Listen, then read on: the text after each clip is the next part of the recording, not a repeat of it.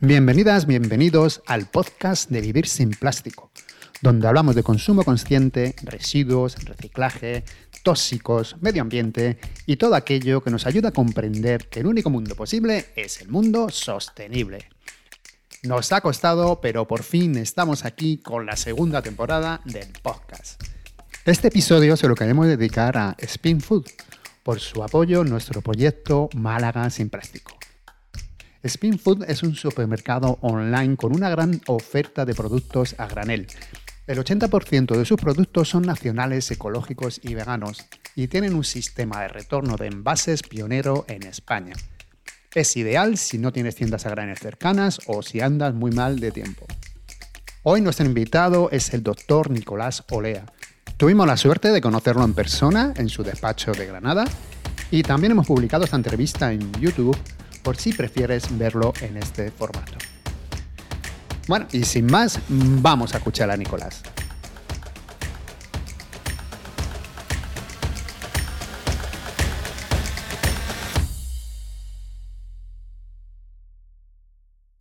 Hola Nicolás, muchas gracias por recibirnos en, tu despacho. Para nosotros es un honor estar aquí. Resumiendo un poco tu trayectoria, eres catedrático de la Universidad de Granada, un experto en toxicología, especialista en la salud y medio ambiente y sobre todo en el impacto de los disruptores endocrinos en nuestra salud. También eres autor del libro Libérate de tóxicos y de Incontables Papers. ¿Cómo y cuándo empezaste a interesarte por la relación entre medio ambiente y salud? Pues fue una cosa puramente accidental, como ocurre en muchas ocasiones. Yo he estado trabajando en cáncer de mama en Bélgica y después en un instituto en Estados Unidos, en Boston, y allí me llevé una serie de muestras de enfermos de cáncer de próstata donde iba a estudiar actividad androgénica en el suero. Te estoy hablando del año 87.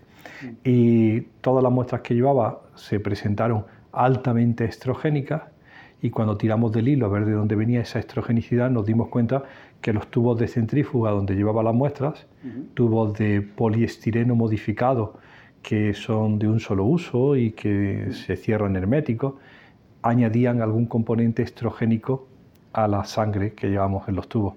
Y tirando del hilo vimos que era el nonilfenol, que se utilizaba como antiamarilleante. En inglés suena mejor, ¿no? Anti-yellowing. Y para que los tubos no se amarillen con el tiempo. Y ese contaminante era del plástico y estaba estropeándonos todos los experimentos. Y a raíz de ahí se publicó eso ya para el año 92, eh, la hipótesis ambiental de disrupción endocrina tiene su origen en ese año 92-96 y a partir de entonces estamos estudiando exposición humana a contaminantes hormonales con actividad hormonal. Me imagino que lo has contado ya en muchas ocasiones, pero ¿nos puedes explicar para que no lo sepa qué son los disruptores endocrinos? Pues son sustancias químicas, contaminantes ambientales, a los cuales la población general está expuesta, que una vez dentro del organismo interfieren en el mensaje de las hormonas. Acuérdate que el sistema de comunicación en los seres vivos y en la especie humana es un órgano produce un elemento químico, una sustancia química que lanza sangre y llega al tejido blanco de esa acción. El ovario mm, lanza estrógenos que le informan a la mama. Pues bien, esos mensajeros químicos están muy preservados en todas las especies, se llaman hormonas, hay cerca de 50, y los contaminantes químicos, que hay 144.000, actualmente 83.000 en el mercado, algunos de ellos, no más de 1.000, y es poco, interfieren con esas hormonas. Como dijo un joven hace poco en una conferencia, ah, ¿quiere usted decir que hackean el mensaje hormonal? Digo, perfecto, te robo la palabra, ¿no? Los disruptores endocrinos hackean el mensaje de las hormonas. ¿Y dónde se encuentran estos, estos disruptores? Pues históricamente los encontramos, lo primero por historia, ¿no? entre los pesticidas. Eh, si te acuerdas, el, el, día 27 de septiembre, hace unos días, celebramos el 60 aniversario de la publicación de La Primavera Silenciosa, de Rachel Carson. Y fue la primera que habló de una primavera sin pajaritos porque los pesticidas clásicos, el DDT y su familia, habían acabado con los insectos. Bien, ese DDT, entre las formas de toxicidad que tiene, es también un disruptor endocrino. Por eso, cuando en los años 80-90 se empieza a hablar de disruptor endocrino, lo primero que se piensa es en pesticidas. De pesticidas pasa a plásticos, de plásticos pasa a cosméticos y de cosméticos a textiles. De tal manera que actualmente se sabe que estos compuestos químicos, una cosa curiosa, todos derivados del petróleo, todos derivados del petróleo, pues tienen actividad disruptora endocrina y están en los alimentos, en los envases alimentarios, en la producción alimentaria, en el aire, en entre los cosméticos y entre los textiles. ¿Son realmente necesarios? ¿Existen alternativas para, evitar su uso? Hasta el año 60 no existían. Es decir, hasta el año 60 lo único que había eran eh, productos naturales. Yo digo siempre en mi infancia, que yo soy de esa generación, era, por ejemplo, mi clase, mi aula, suelos de terrazo, paredes alicatadas, muebles de madera y ventanas de madera y papel y nosotros íbamos vestidos pues de algodón, de lino o de lo que hubiera, ¿no? Y ahora si ves una clase en el año 2022, los suelos son de PVC, ricos en plástico PVC y talatos para que se ablande, las paredes son de resina epoxi, los muebles son de aglomerado melamina y el, textil es poliéster, que es lo mismo que el PET y que es la ropa que llevamos todos, ¿no? Estas batas de poliéster, estas batas de petróleo, esto es de petróleo. Entonces, ¿son necesarios? Bueno, parecería que ahora son necesarios, pero no lo fueron hace 60 años. Sí, más que nada que nos hemos acostumbrado a su uso, pero que se puede... Claro, y por el precio y por el haber desplazado de esa forma tan llamativa a todo lo que había antes, ¿no? Eh, Pete Meyer dice en el prólogo de tu libro que no sabemos a cuántos disruptores endocrinos estamos expuestos, que conocemos unos mil, que lo acabas de comentar tú, pero que la mayoría de los productos que se han puesto en el mercado nunca han sido eh, probados. ¿Cómo es posible que se pongan productos en el mercado sin Porque hay unas reglas que se establecieron en Roma en los años 60-70 por la FAO y después por organismos internacionales de evaluación de la toxicidad. Y entonces había algo que se consideraba como genuino en la toxicidad, que es la carcinogenicidad, la, capacidad de producir cáncer, la mutagenicidad, la capacidad de alterar el ADN y la teratogenicidad, la capacidad de alterar al feto o el embrión durante el embarazo. Y esos son como los grandes criterios de toxicidad, pero nunca pensó nadie en la disrupción hormonal. Entonces hay toda una serie de mecanismos que han sido muy mal estudiados y, te voy a decir, sistemáticamente rechazados por las grandes agencias. Eso no es relevante, eso no es importante. Y cuando te das cuenta en los años 90 que eso no se está considerando, pues hay un enorme disgusto por parte de la ciencia en frente a la toxicología reguladora. Y nos está costando más de 25 años que se incorporen observaciones de carácter hormonal en la experimentación de los compuestos tóxicos. ¿no? Fíjate que hemos llegado al año 22 y sigue sin considerarse el efecto combinado. ¿De acuerdo? Eso es de, tal, de tal metedura de pata, se establecen los límites máximos de residuos de determinados compuestos en un alimento para el efecto de esa dosis de ese compuesto, sin tener en cuenta que va acompañado de otros 37.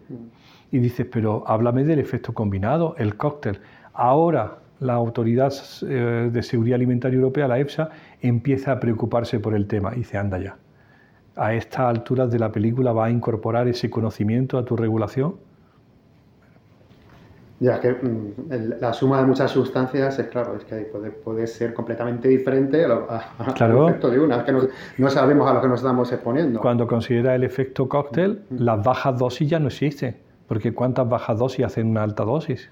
Por eso me gusta una cosa que comentas en el libro, una, una especie de rueda, rueda, de prensa que tuviste con una ministra de, de Medio Ambiente, ¿no? que le hicieron un test de, de, los...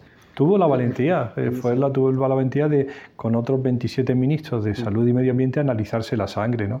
Y afortunadamente los resultados de lo que a ellos les salía en sangre era lo mismo que nosotros veníamos publicando en mujeres del sureste peninsular. Y alguien nos había puesto ya eh, la tacha de que eh, probablemente no habíamos hecho bien las cosas y estábamos muy contaminados. Bueno, no. Cuando los ministros de la Unión Europea tenían las mismas concentraciones o más, se estudiaban organoclorados, perfluorados, eh, talatos, polibromados, todos tienen de todo. Es decir, la exposición ha ocurrido, los niveles son bajos, pero el efecto combinado probablemente es la causa, ¿no? Pero es que encima le llegaron a comentar como que era poco, 37 Claro, claro, claro, ¿no? Y las concentraciones eran muy bajas. La gran defensa en aquel momento del director general que tuvo que opinar era que los niveles eran muy bajos. Dice, anda, anda, anda, vete que... Sobre todo nosotros, cuando hablamos del adulto, pues parece que sería permisible. Si tú vas a 180 por la autopista y fumas, pues para esos riesgos que son reales, estos riesgos mm, de concentraciones bajas a ellos son despreciables. Por eso nos hemos dedicado fundamentalmente a la mujer, mm. porque la mujer, independiente de que tenga una fisiología particular y una forma de sensibilidad especial a compuestos hormonales, por su mm. especial fisiología, es que además transmite esa exposición durante el embarazo y la lactancia. Entonces le decimos, ¿cuánto te parece a ti que es apropiado tener en el líquido amniótico de tu próximo embarazo? Y entonces ahí no hay juego, ¿no? ahí no hay negociación. El líquido amniótico, es decir, donde tu bebé está bebiendo y nadando, no debería de tener ninguno de estos compuestos. Y sin embargo está ha llegado a esos sitios. Yo me quedé loco eso cuando lo leí en tu libro, porque bueno, me quedé loco cuando leí que también habían hecho un estudio que habían encontrado microplásticos en la placenta. De acuerdo, eso es la novedad, ¿no? La gran novedad ahora mismo son los microplásticos, mm. pero te voy a contar una cosa de microplásticos que tienes que decírselo a la gente ya. Mm. Los microplásticos tienen un efecto físico, mm. porque son una partícula extraña y algunas veces submicroscópica, submicroscópica, es decir, tienen tamaños de nanómetros. Esos microplásticos pueden tener un efecto físico debido a su carga, debido a la inflamación que pueden producir, pero esos microplásticos son polímeros complejos, te voy a decir, derivados del petróleo. Es decir, alguien lo ha dicho muy bien, son el verdadero caballo de Troya. ¿De acuerdo? Te van a meter cosas. ¿De acuerdo? Y esos microplásticos tienen el monómero que lo forma, por ejemplo, el bisfenol A, que no nos gusta, los aditivos que tienen, por ejemplo los eftalatos, pero hay una sorpresa que no sabía. Son el mayor vehículo de bacterias. Es decir, traen atrapados bacterias que se han pegado en su estancia en el medio ambiente y compuestos químicos que no forman parte del monómero ni del polímero, pero que se han adherido durante su paso por el medio ambiente. Entonces, al final, esa idea del microplástico caballo de Troya te hace mm, repensar qué es lo que está pasando. ¿no? Los microplásticos se han encontrado en el tejido de colon, de casos de cáncer de colon, en la placenta y ahora muy reciente en sangre. ¿no? Alguien por fin, en lugar de contar el número de partículas que tienes, ha evaluado la masa, cuántos gramos por litro de sangre, ¿no? para poder dar unidades de masa. Y ya sabes que están circulando en sangre. En el caso de la placenta, ¿a qué se debe? ¿Tiene alguna explicación de que los tóxicos pasen de la madre al hijo? Nada, nada. Alguien ha pensado, la gente le gusta pensar en como eh, eh, las maravillas de la naturaleza y hablan de la barrera placentaria, la barrera hematoencefálica, y eso nos ha dado todos una seguridad de que esas barreras eran inviolables. Y probablemente son inviolables para aquello que te ha acompañado durante años, para las hormonas, para sustancias en las que tú te has protegido, pero no son inviolables para contaminantes ambientales. ¿Acabarás eh, identificándolo? Sí, pero ¿a qué precio? Con un coste en salud probablemente muy alto, ¿no?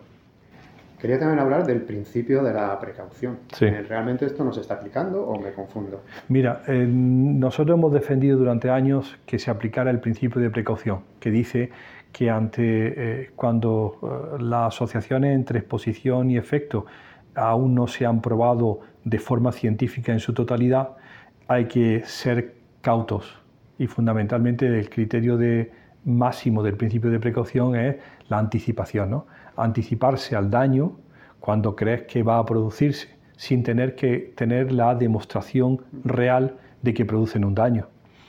Pasa que han pasado 30 años y ya te voy a decir, demasiado tarde para el principio de precaución, ya si tenemos la demostración real de daño. Esto son lo que nosotros llamamos papers, publicaciones científicas donde se asocia exposición con daño. Y más de esto no podemos hacer. Mm. Es decir, las asociaciones están aquí presentadas, la plausibilidad biológica está aquí presentada, lo único que falta es voluntad política para entrar a saco y empezar a prohibir. Acuérdate de bisfenol A. A final de año, si todo va bien, se va a reducir la exposición alimentaria de bisfenol A de 4 microgramos por kilo de peso corporal y día a 0,04 nanogramos. El recorte que ha propuesto la EFSA, la Autoridad de Seguridad Alimentaria Europea, es de 100.000 veces. No hay antecedentes en Europa de darle un recorte a un producto de esa manera por la evidencia de efectos. Y lo que quiere Europa es, no queremos más en la comida. ¿Sabes el problema más grave de todo? Que el día que toman la decisión y se implementa, a pesar de los gritos de los que venden el producto, en las latas de conserva y todo, y que eso no hay derecho y que cómo lo vamos a quitar, el día que se prohíbe, se lleva una política que llamo de pelillos a la mar. Digo, pero si lo has prohibido por la evidencia de daño, ahora tendrás que responsabilizarte del daño causado y mirar hacia atrás y ver cuánto de la infertilidad, del déficit de atención y la hiperactividad, del cáncer de mama o del cáncer de próstata es atribuible a tu permisividad y ayudarme a pagar la factura. Pero no lo hacen. Eso, nunca lo hacen. Eh, para la gente que no lo sepa, ¿dónde se encuentra el PPA? ¿El bisfenol Pues en productos alimentarios, fundamentalmente en el recubrimiento interior de las latas de conserva. Este envase, estos dos envases que los tengo aquí de la semana pasada para tenerlos, este caducaba el 29 de octubre del año 26 mm. y este no sé cuánto también, es decir, que esto es actual, pues tienen esa resina epoxi.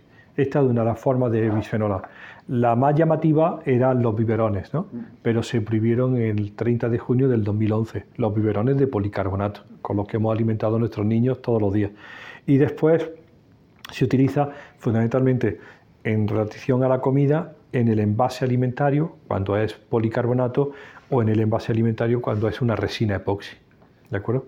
En, el caso del envase alimentario, sabemos que van del 1 al 7, entonces sería el 7. En el 7. El BPA solamente se encuentra en el 7. No, no, no, no, no. Esas son las grandes aplicaciones. Mm. BPA, que lo sepas y muy claramente, es un agente catalizador de la reacción mm. de muchos otros plásticos. Es lo que se llama un finalizador de la polimerización y puede encontrarse como aditivo, como monómero constituyente en estos dos como aditivo en otros plásticos. En cualquiera. En cualquiera.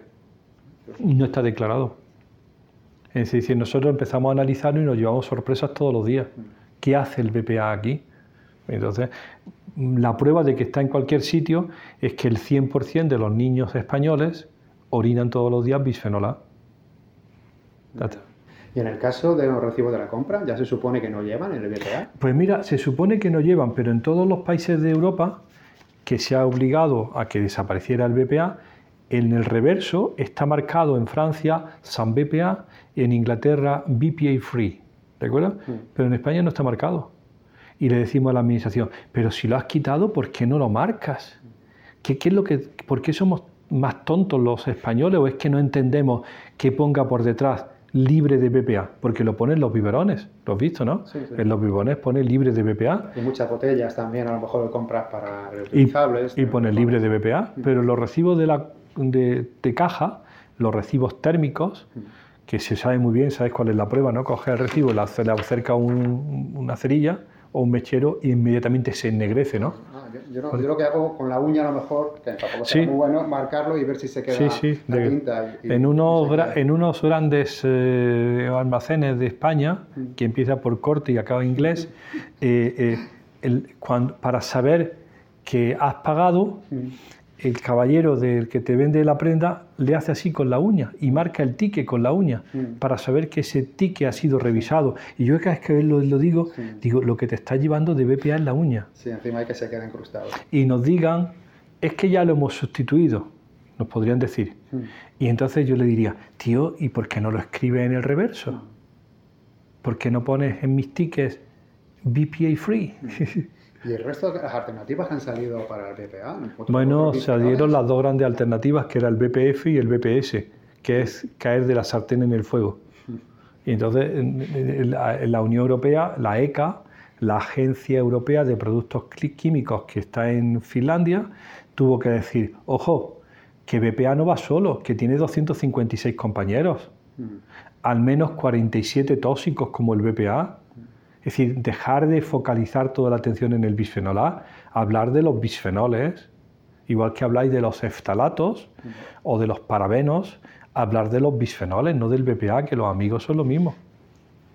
En el caso que caiga un papel de este térmico en nuestras manos, ¿es mejor reciclarlo? ¿Cómo, se cómo lo Pues mira, en el año, fíjate, fíjate qué curiosa la pregunta, en el año 2007 publicamos contaminantes en el papel reciclado, papel y cartón reciclado. Y entonces hicimos una publicación que pasó un poco desapercibida. Entonces, con un proyecto europeo que estábamos entonces, nos fuimos a Bruselas y se lo presentamos encima de la mesa del regulador para decirle, esto es muy serio. Y ven la presencia de bisfenol A en el papel reciclado. Y nos dicen, es imposible. Nadie añade bisfenol A al papel. Pasan 10 años después de habernos dicho todo menos simpático y se dan el mea culpa y dicen, ah, no habíamos caído que estábamos reciclando el papel térmico junto con el papel normal.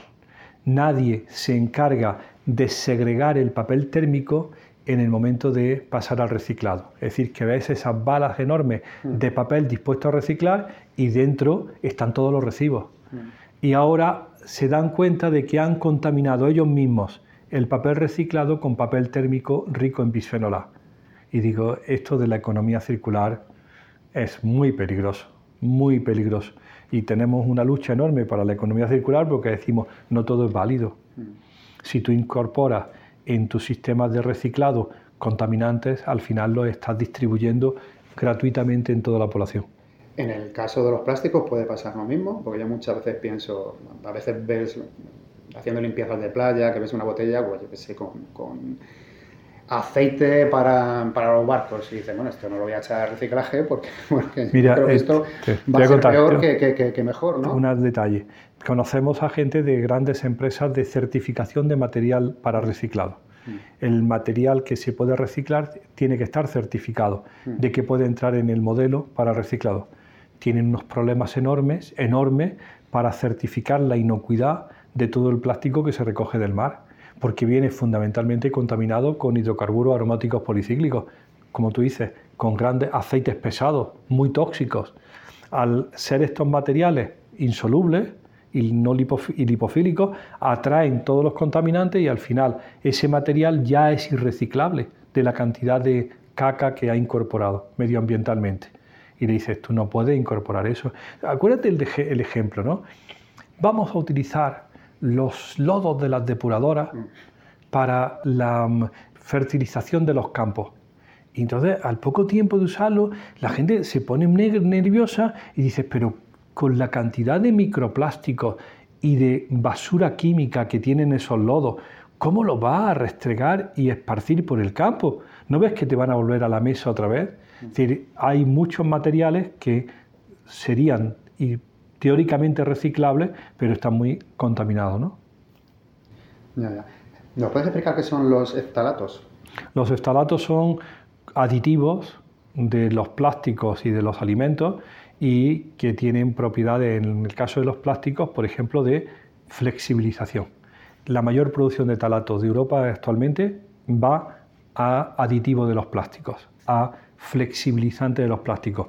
Y el gran plástico receptor es el PVC. A ver, tú has visto el PVC, ¿no? Es de color gris y está en el fregadero. Y el día que vino el albañil, el fontanero, a cambiarte el tubo, cogió una sierra y empezó a cortar el tubo como si fuera madera. Eso es PVC en los desagües, está permitido en los desagües. ¿Cómo es posible que ese mismo PVC sea tu guante de vinilo, la cortina del baño o el suelo flexible que has puesto en la guardería? La flexibilización del PVC se hace con eftalatos y es no un componente, sino un aditivo. Es decir, que cualquier calentamiento, cualquier estrés de ese material va a liberar los talatos. Entonces, actualmente los talatos son disruptores endocrinos, cuatro de ellos están prohibidos, otros restringidos, pero el plástico sigue siendo la gran fuente de los eftalatos. Yo leí en, el libro Historia de las Cosas que se puede distinguir el, PVC por, el olor que tiene. Muchas veces es olor típico a plástico. Hace poco me han dado a mí en el trabajo un, teclado de ordenador. Cada vez que lo saco, me estoy seguro que es de PVC, porque me sale un olor que no lo aguanto, lo tengo que guardar otra vez. Digo, yo, claro, yo, no porque mira, muchos de esos compuestos son volátiles, mm. como aquellos de allí. Mm. Todos esos son compuestos volátiles, a ver, medidos en el aire de la incubadora de los niños de muy bajo peso. ¿De acuerdo? Mm. es decir, todos esos plásticos volatilizan componentes que no están adheridos a la matriz y que se y dan el olor eh, como yo llamo, no hay cosa más dura que el olor a coche nuevo, porque hay compuestos volátiles, componentes de los miles de plásticos que forman parte de la tapicería. Imagínate un coche en Granada en agosto a 43 grados, el coche a 60 grados, el olor que tiene, pues son compuestos volátiles. Entre algunos de esos volátiles están los contaminantes que a nosotros no nos gustan. Y en, cuanto a los envases, ¿qué se encuentran? ¿Nada más que cuando tienen PVC con el número 3 o se pueden encontrar en, los estalatos? No lo sabemos bien. Eh, mayoritariamente es el PVC, pero los estalatos pueden estar en cualquier otro. Eh, acuérdate, hay siete números. El más complicado es el 7, pero desgraciadamente no identifica al policarbonato, sino a otros, ¿de acuerdo? El 3 es el PVC y no nos gusta porque tiene un pésimo reciclado y además es una fuente de talato, pero tampoco nos gusta, por ejemplo, el 6, el poliestireno, porque tiene también un reciclado muy difícil, ¿no? Quedan libres a lo mejor el 1 del PET, que se recicla bien, el 2 y el 4, que son el polietileno de alta y baja densidad, y el 5, que es el polipropileno que parecerían a priori mejores opciones, pero hay unas opciones mucho mejores, que es la reducción, la reducción y la reutilización del cristal. En el caso de los, de los falatos también, me llama la atención que son obesogénicos. ¿Nos pueden provocar obesidad también? Sí, eh, empezó más por los, los que más están en el grupo de obesógenos son los perflorados. Mm. Los perflorados son aditivos de, eh, por ejemplo, bueno, eran lo que cubría las sartenes mm. antiadherentes, lo que componía los aislantes en la ropa y fundamentalmente lo que hace que el nuevo tresillo que te acabas de comprar sea repelente de las manchas. Hmm. ¿De acuerdo? Eso es el perflorado. Y se utiliza muchísimo, muchísimo para impermeabilizar el cartón y el papel. De tal manera que en esos vasos que te dan ahora el café, hmm. que te dicen que son, mira qué vaso, es ecológico porque está hecho de caña de no sé dónde, y tú lo miras y dices, si esto es papel y cartón, ¿cómo es posible que no se moje? Pues muchas de esas cosas están hechas, logradas con los perflorados. Los perflorados ya están malditos en la Unión Europea, ya están a calzón quitado prohibiéndolos de 7 y de 10 en 10, hay 3.000 en el mercado y se les ha dado el nombre de Forever Chemicals, los compuestos químicos para siempre, porque son persistentes. Está descrito el nivel en la sangre de todos los españoles, se sabe que se elimina durante el embarazo y la lactancia y ahora estamos en la tarea de ir retirándolos. Su mayor efecto, junto con los talatos que tú decías y algunos fenoles, eh, obesógenos, contribuyen a la obesidad. Yo recuerdo muy bien un titular de un periódico de tirada nacional que publicó el periodista se, se lució que decía el envase también engorda. ¿Te acuerdas? Si ya no era solamente la mala calidad de la comida rápida, rica en grasas y en, calorías, sino que el envase también engorda. Eh, hemos hablado un poco del PET, pero el PET se supone, o fabricantes dicen que es inerte, que no transmite ningún, ningún compuesto. ¿Es, tan inerte como dicen? No lo sabemos, no lo sabemos. en nuestras manos no.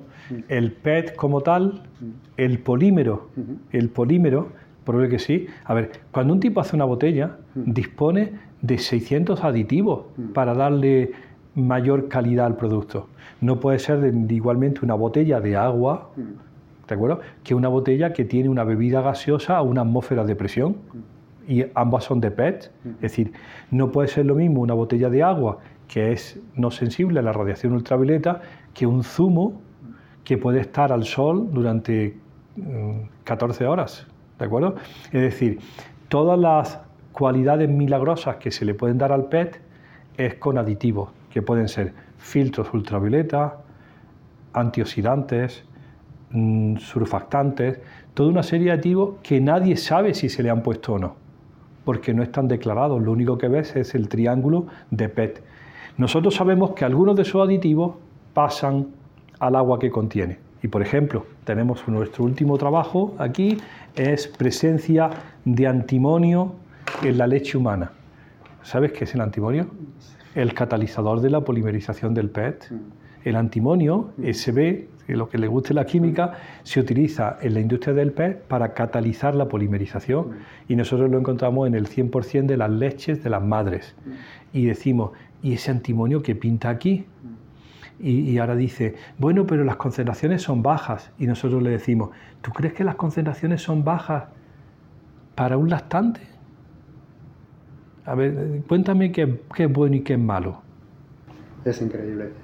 Bueno, aparte de, los componentes que tiene el plástico, la industria del plástico también es, es, muy dañina, por así decirlo. Por ejemplo, en Texas y Luisiana se conoce como el callejón del cáncer, por la cantidad de casos que hay de cáncer en esta, en esta zona debido a muchos de los tóxicos que tiene esta industria. En tu libro mencionas el municipio murciano, el de Alforra. Sí. ¿Qué, ocurre allí en, en Alforra? Eh, bueno, es la mayor fábrica de Europa de bisfenol A, ¿de acuerdo? Se hacen 500 millones de kilos. ¿Te lo digo otra vez? 500 millones de kilos. De kilos. 500.000 toneladas anuales de bisfenol A. Te lo voy a decir otra vez. 500 millones de kilos. viene el fenol de un sitio y, por supuesto, del petróleo. Viene la acetona de otro. Allí lo agitan y hacen bisfenol A. Y sus derivados, las resinas epoxi y el policarbonato. Hacen mis gafas bifocales. ¿De acuerdo? Tus gafas bifocales tan maravillosas son de policarbonato y son puro bisfenol A. No tenemos ni idea cómo van a afectar las gafas en los ojos a la exposición humana al bisfenol A, pero espero que alguien tenga un sistema de recogida de las gafas para su destrucción adecuada. Entonces ese municipio está muy preocupado por que allí hacen el bisfenol A bueno, pues es uno de los puntos calientes. Hay muchos calientes, puntos calientes en España, ¿no? En, el campo de, Gibraltar, donde se hacen los detergentes biodegradables. Las tres grandes manchas del lindano de España, que son Baracaldo, Sabiñánigo en Huesca y Porriño en Pontevedra. Suelos altísimamente contaminados por haber fabricado allí durante años pesticidas organoclorados persistentes. Es decir, son como grandes manchas donde la exposición probablemente es mayor, ¿no? y un descontento enorme de la población porque tienen que luchar entre la actividad industrial que crea puestos de trabajo y la contaminación atmosférica o la contaminación de ríos y agua o la fabricación de un producto que está bajo el punto de mira de su toxicidad. ¿no? También mencionas en el, en, el, libro que lo que os dedicáis a los directores endocrinos muchas veces se os mira como locos, incluso en los congresos médicos. ¿Cómo ha evolucionado esto? mucho, mucho, afortunadamente mucho. Te voy a decir una noticia preciosa. Uno de los eh, jefes presidentes de la Sociedad Española de Endocrinología y Nutrición eh, nos llama hace un año diciendo, oye Nico, vamos a actualizar el libro de endocrinología, manual de formación de los residentes médicos especialistas. Mm. Y queremos incorporar un tema, un capítulo nuevo en disrupción endocrina. Digo, Esteban, en encantado. Le escribimos 36 páginas, se lo enviamos para que dé su visto bueno, para que vea que aquello es serio, no alarmista y todo. Y la respuesta del editor es, llegamos tarde, ¿no? Digo, sí, mm. más de 30 años.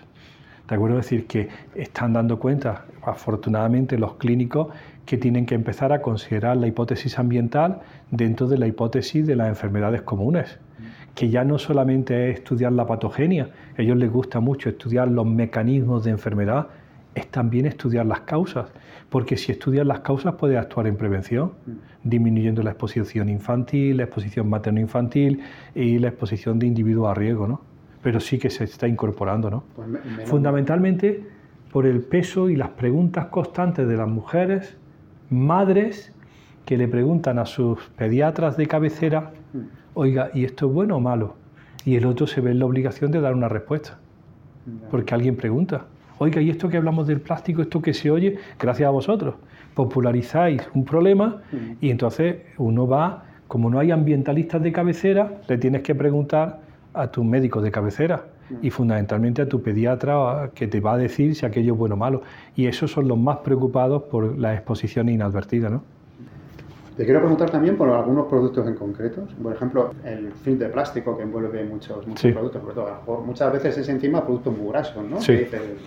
embutidos. Pues mira, ¿eso se, puede transmitir? Pues probablemente ahí será más la transmisión de los microplásticos que de los contaminantes. Esos plásticos son muy sencillos, muy baratos, generalmente son film de polietileno y, y si, si tienes que clasificar pues probablemente es de los menos complejos y por tanto de los que menos componentes tiene. ¿no?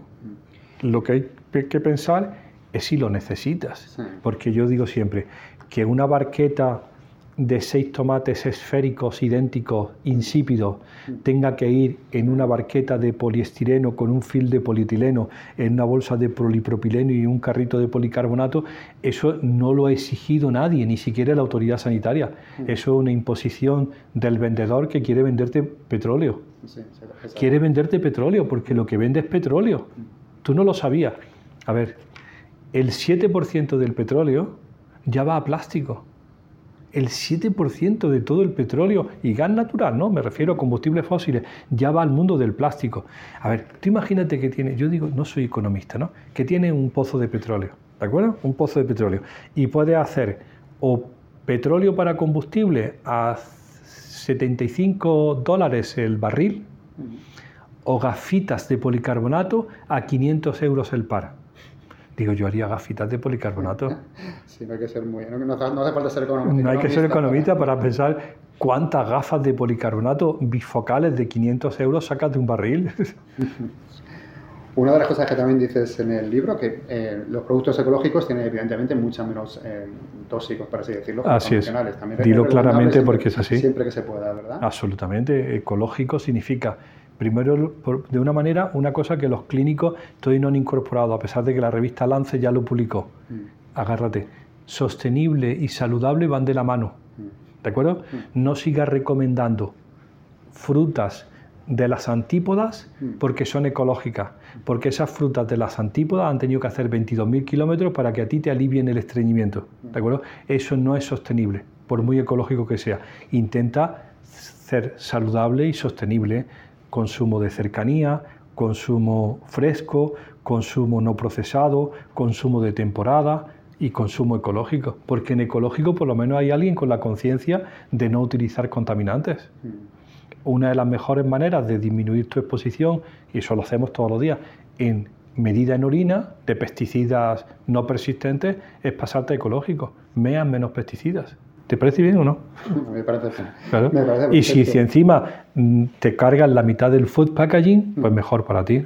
Y en el caso que compres fruta convencional, eh, ¿lavarla puede eliminar muchos los pesticidas? No. no, muchos de ellos son sistémicos. Mm. Eh, sí que eliminan muchos de los que son lo que se llaman post cosecha, ¿no? Los fungicidas, que son ahora mismo el rey en España, ¿no? Que a lo mejor están en la parte externa, pero muchos de los pesticidas que estamos tratando son sistémicos. Porque muchas veces parece que muchos investigadores prestan importancia a esto, que dice que yo he escuchado que también muchas veces que no pasa nada porque ingeramos un poco de plástico, que los pulsamos, igual que lo, eh, comemos, que el BPA está en los límites. pero, pero, pero, una cosa, esos son opiniones como yo puedo hablar del, del, Granada Club de Fútbol o el del Barcelona. Si tienes esa opinión, mm. haz paper y dice aquí, fulanito y menganito, no pasa nada de comer mierda. Mm. Y entonces lo publica y dice, ah, este dice que no pasa nada y el otro dice que sí pasa. Mm. Pero eso no está publicado. Eso son opiniones gratuitas mm. de, su, de sus creencias. Hablan de la Virgen del Carmen y hablan de los milagros y pueden hablar también de eso, pero no, si no lo demuestras y no te gastas el dinero de los contribuyentes, como nosotros hacemos, tu dinero, en demostrar que esto es un riesgo, entonces no son nada más que opiniones de salón. Eh, como nosotros decimos, nosotros no jugamos en esa división, jugamos en la división de honor, que es publicaciones científicas en revistas de impacto. Dime, comunícate, comunícate conmigo en, por ese medio. ¿En qué investigaciones estáis metidos ahora? Pues fundamentalmente en pesticidas no persistentes en adolescentes, son las tres o cuatro últimas publicaciones, en contaminantes en leche materna, fundamentalmente porque es la leche que va a los bancos de leche hospitalarios, que es con lo que se alimentan los niños de mm, muy bajo peso. ¿no? Y entonces ahí hay una responsabilidad del, médica, de la médica o del médico prescriptor. Si tú prescribes leche a un niño de kilo y medio, tienes que estar muy seguro de que lo que estás prescribiendo es seguro. Y queremos que además del control microbiológico y bacteriológico, que se hace exhaustivo, se haga también un control químico. Y muchas veces es tan sencillo como dar recomendaciones a las madres donantes. Durante el tiempo que eres donante, no uses cosméticos. ¿Te parece tan duro? Simplemente con no usar cosméticos disminuye la presencia en la leche humana. Es decir, no tienes que irte a la Antártida, ni tienes que hacer, es simplemente cambiar tus hábitos durante el tiempo que eres donante y probablemente tu leche estará mucho más limpia, ¿no? Y en el caso del aire, que hemos estado hablando un poco antes de la contaminación que puede haber en el aire. Pues tenemos una sorpresa. Eh, si el aire exterior es malo, hay más contaminantes disruptores endocrinos en el aire interior de casa. Se ha puesto muy de moda lo que se llama indoor, el aire dentro de la casa, porque el polvo mismo que tenemos hoy día no tiene nada que ver con el que había antes. ¿no? Al cambiar los materiales, el polvo fundamentalmente está representado por fibra textil, mayoritario poliéster, que es igual que el PET, y con polibromados, retardantes del fuego, retardantes de la llama y compuestos químicos que se han incorporado por los nuevos materiales. Entonces, como los niños viven en la casa, rastrean el suelo y tienen ese mecanismo mano-boca tan frecuente, pues los consejos son aspira el polvo de tu casa, no lo barra, aspíralo y ventila lo más que puedas, sobre todo en horas que no haya tráfico, ¿no? Mm. para limpiar el aire interior de tu casa. Me queda una última pregunta. Dime. Como ciudadanos, ¿qué podemos hacer para que, tomen en serio esto, digamos, los gobiernos o las instituciones? Pues es difícil para la sociedad española, que no somos tan proclive al asociacionismo, ¿no? En otras culturas que sí hay mucho asociacionismo, pues meterte en grupos de presión, ¿no? Aquí eh, son pocos y mal organizados pero fundamentalmente yo he descubierto algunos grupos de presión que me gustan mucho, que son las asociaciones de padres y madres de, alumnos de colegio, las AMPAs. Mm. Ahí sí que hay una preocupación. Y son capaces de sentar en las mesas mm. a los políticos locales, mm. a los concejales, a gente que está mucho más próximo y que son eh, capaces a su vez de tomar decisiones de compra ecológica para el colegio. Es decir, que hay algunos foros donde se puede intervenir y fundamentalmente participar en las decisiones políticas y que cualquier partido, ahora que hay elecciones o cuando toquen, que presente cuál es su opinión en torno a estos temas. ¿no? Eso sería el, juego superior. El juego medio, pues eh, buscar fuentes de información, grupos, eh, gente que genere eh, datos y que te procure productos de confianza porque ellos comparten contigo tus creencias ¿no? sobre la exposición medioambiental. Pues muchísimas gracias, Nicolás, por a vosotros. por siempre estar informando sobre estas cosas que de verdad son necesarias. A vosotros, porque todo esto ya está hecho y publicado y pagado por vosotros. Es decir, que ahora lo que no hace falta es que la gente lo conozca. Espero que te haya gustado esta charla. El conocimiento de Nicolás Olea en estos temas es increíble. Además, da gusto hablar con él. Es una persona muy cercana y que siempre está dispuesta a compartir su conocimiento. Si quieres volvamos a entrevistarlo para profundizar más sobre los tóxicos a los que estamos expuestos, déjanos un comentario y lo intentaremos. Como siempre, puedes encontrar las notas del programa con mucha más información en vivirsinplástico.com. Ya nosotros nos puedes encontrar en redes sociales como Vivir Sin Plástico, menos en Twitter que somos Vivir Sin Plástico. Y nada más, muchas gracias por todos vuestros me gustas, por vuestras buenas valoraciones y por todas las veces que compartís nuestros episodios. Esto nos ayuda a llevar el mensaje a muchas más personas. Volveremos en 15 días con otra entrevista interesantísima. Hasta pronto, sed felices.